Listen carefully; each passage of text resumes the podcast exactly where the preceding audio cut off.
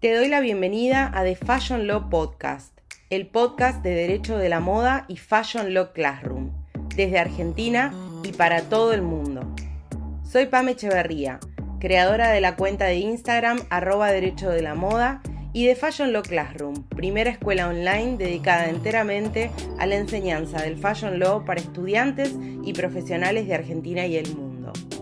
Desde el año 2011 trabajo en Derecho de la Moda, tanto en el ejercicio profesional como en el ámbito académico, formando profesionales de la industria y del derecho.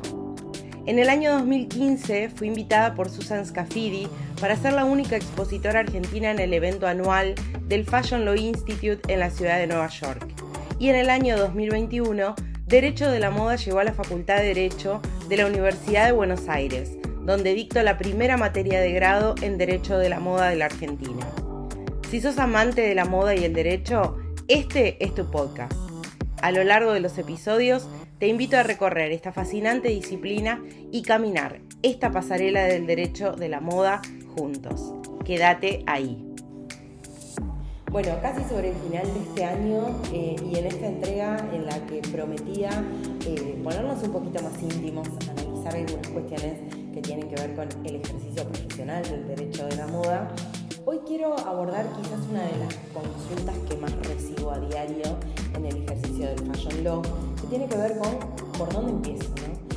Eh, ¿Por dónde empiezo? ¿Tengo que especializarme en derecho de la moda? ¿Tengo que tomar un curso? ¿Tengo que ser abogada o abogada de la industria? ¿Tengo que estar empapada en, qué cuestiones? Eh, ¿Cómo empiezo? O sea, ¿por dónde empiezo? Y siempre creo que para abordar esta gran pregunta que, a todos eh, y a todas se nos presenta muchas veces al comenzar a, transitar estos primeros pasos dentro de esta disciplina tan fascinante y atrapante, eh, que quienes la ejercemos lo hacemos desde, el gusto total, no solo por el derecho, sino también por, la moda, ¿no? Eh, y en este sentido, lo que muchísimas veces se nos presenta es decir, bueno, para ser abogado o abogada especialista en Derecho de la Moda, eh, ¿tengo que estar especializado solamente en Derecho de la Moda? ¿Tengo que tomar algún curso en este sentido? Y yo creo que para ser honesta, eh, la respuesta es no.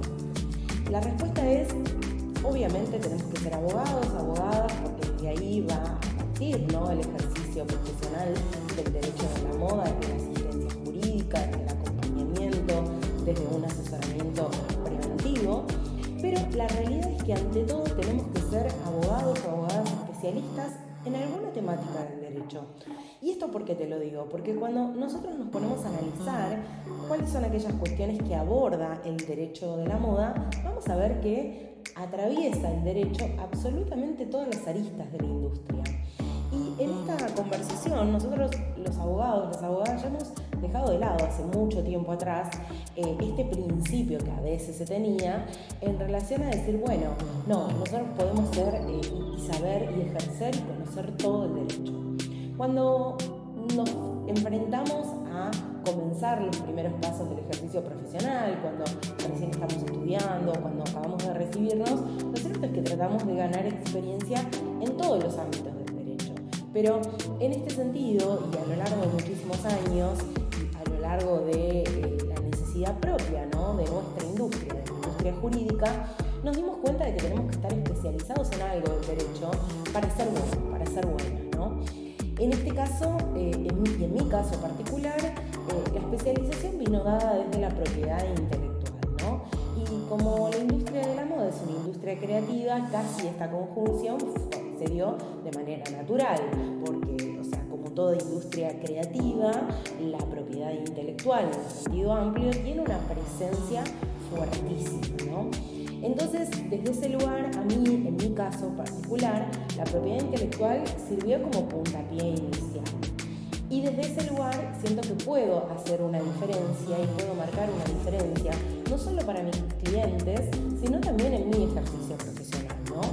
Entonces, desde este lugar, eh, te comparto primero que nada lo que fue mi experiencia, pero esta no es la única, porque ya como abogados, abogadas especialistas en derecho de la moda, ya sabemos que el derecho de la moda no es solo propiedad intelectual, es muchísimo más.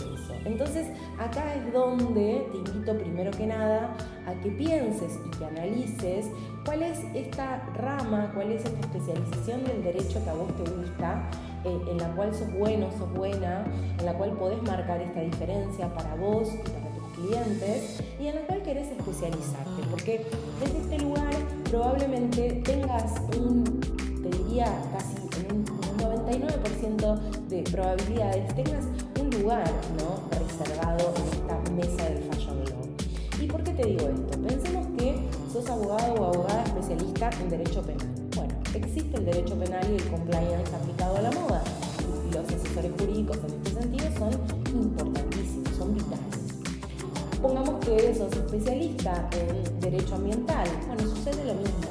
Lo mismo sucede si sos especialista en derecho público, si sos especialista en, en que tengan que ver con derecho comercial y así todas las aristas que tiene el derecho porque de una u otra forma van a estar vinculadas con la industria de la moda.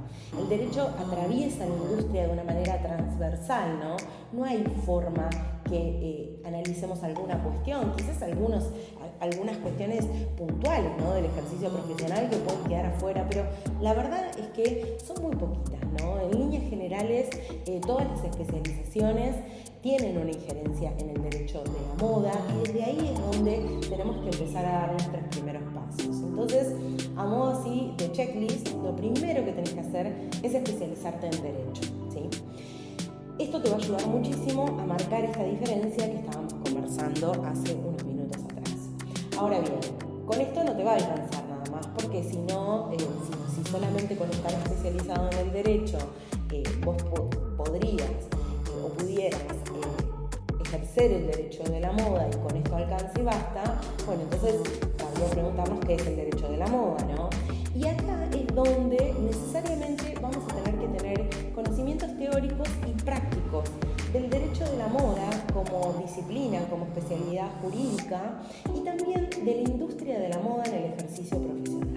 Acá eh, nos tenemos que poner en el rol de, abogados, de abogadas con mucha presencia práctica, con mucho conocimiento práctico, con mucho conocimiento de cómo funciona la industria de la moda y para esto sí te va a ayudar tomar cursos en este sentido, tomar cursos de especialización en Fashion Law que van a entrenar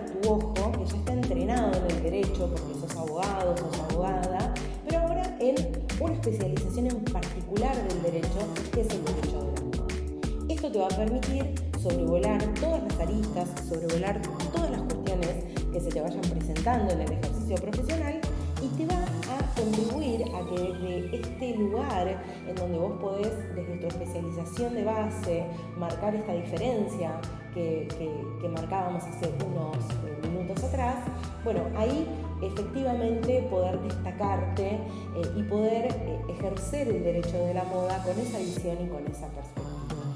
Ahora también, a modo de eh, último gran punto que tenemos que tener en cuenta en esto de cómo nos metemos en el derecho de la moda, cómo empezamos a ejercerlo y demás, y que no es menor, es el hecho de que los abogados, las abogadas especialistas eh, en Fashion Law, no solo tenemos que saber de derecho, también se nos exige, tenemos como abogadas, como abogados en la industria, que conozcamos de otras temáticas obviamente que no vamos a ser especialistas en absolutamente todo y no se espera de nosotros que seamos licenciados en marketing o en psicología o que tengamos un MBA. Pero este tipo de herramientas nos van a sumar muchísimo.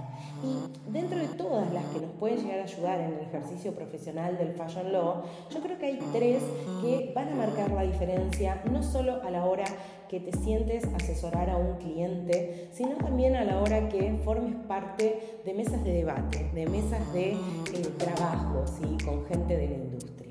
La primera de ellas es tener conocimiento en negocios. ¿sí?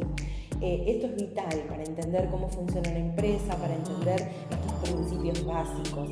Hay oferta en este aspecto eh, de todo tipo, desde lecturas, si sos autodidacta, hasta eh, cursos, hasta MBAs especializados en moda. Bueno, hay para todos los gustos, bolsillos intenciones, ¿no? O sea, de lo que quieras hacer en este sentido, ¿sí?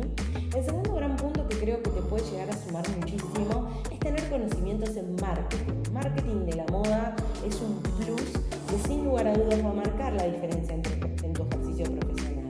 No solo porque te va a permitir entender de qué se habla, sino también porque muchas veces vas a poder ver cuestiones y macharlas con cuestiones y necesidades desde el derecho, que si no tuvieses este tipo de conocimientos probablemente te las perderías.